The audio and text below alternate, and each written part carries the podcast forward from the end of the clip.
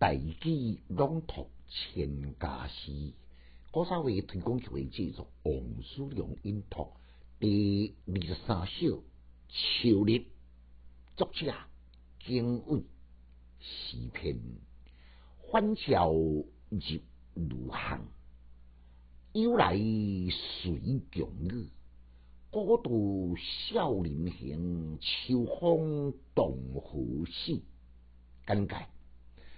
作者是唐肃宗年间进士及第，伫出世以前发生过惊天动地安史之乱，昔日欢迎热闹的长安京城，也变成萧条凄凉的孤独。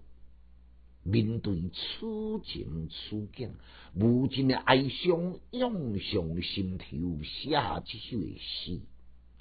诗一两句，按夕阳余晖写照在战争破坏街道上，加上秋末黄昏的景象，更加令人触景生情。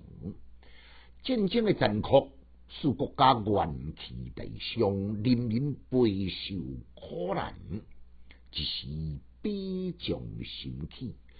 此时此刻，是原也希望讲身躯边有人起来倾诉内心深处的哀伤。奈何宽过四秋，冷冷清清，竟然无个一个。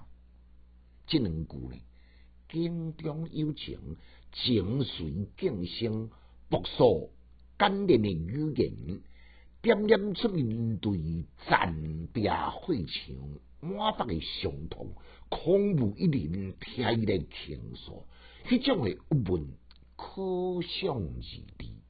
后面两句呢，将视线由近由远，看远远古道原本是车水马龙、热闹非凡，如今点点滴滴，只见相旁电影杂草丛生。